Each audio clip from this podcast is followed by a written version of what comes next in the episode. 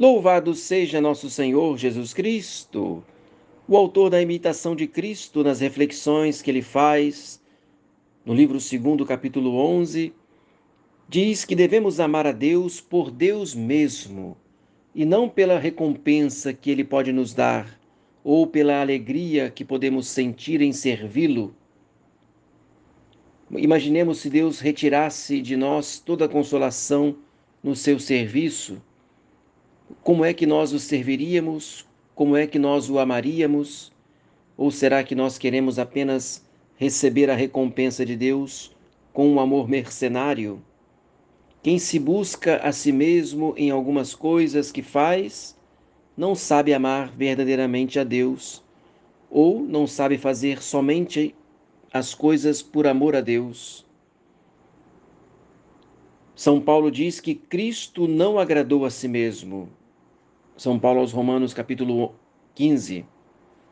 Jesus sacrificou tudo por nós, sossego, vida, até sua vontade, quando ele disse: Não se faça como eu quero, ó Pai, mas como vós quereis. Sofreu tudo com paciência e resignação até o suplício da cruz e sofreu também o desamparo do Pai, que talvez tenha sido o pior sofrimento de Jesus em toda a sua paixão. Nem foi a cruz pesada que carregou, a flagelação ou a coroação de espinhos, nem foram os sofrimentos físicos. Jesus sofreu de forma mais terrível e cruel o abandono do Pai. Por isso ele disse: Meu Pai, meu Deus, por que me desamparastes? Talvez nesse momento o Pai tenha olhado para Jesus e tenha visto nele os nossos pecados, somente os nossos pecados. E assim o Pai, como sentenciando o sacrifício de seu filho, olhando, portanto, de forma justa, aplicando toda a justiça e o castigo sobre os pecados da humanidade, o Pai teria abandonado o seu filho. Vamos entrar então no caminho do espírito de sacrifício a exemplo de Jesus.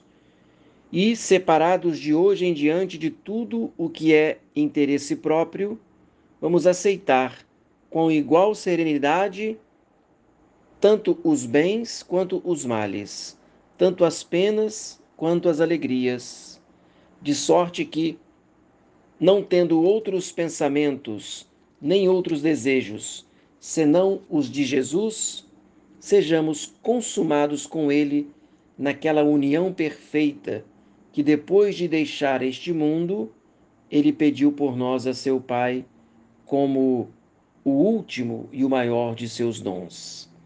Quando Ele ofereceu à humanidade o perdão, Pai, perdoa-lhes, porque eles não sabem o que fazem. Ou quando Jesus disse: Tenho sede. Na verdade, nosso Senhor não queria saciar a sua sede. Ele queria, na verdade, satisfazer o seu coração do desejo ardente que tinha de salvar todos os homens. Jesus tinha sede de almas. Oh, quem pudera dizer como São Paulo: Vivo mas já não sou eu quem vivo, porque quem vive em mim é Jesus Cristo. Peçamos essa graça a nosso Senhor por meio de Maria. Rezemos a oração da noite. A nossa proteção está no nome do Senhor que fez o céu e a terra. Oremos, visitai, Senhor, nós vos suplicamos. Visitai a nossa casa e afastai dela todas as ciladas do inimigo, que nela habitem os vossos anjos para nos conservar em paz e que sempre vossa bênção nos proteja. Por Cristo nosso Senhor. Amém.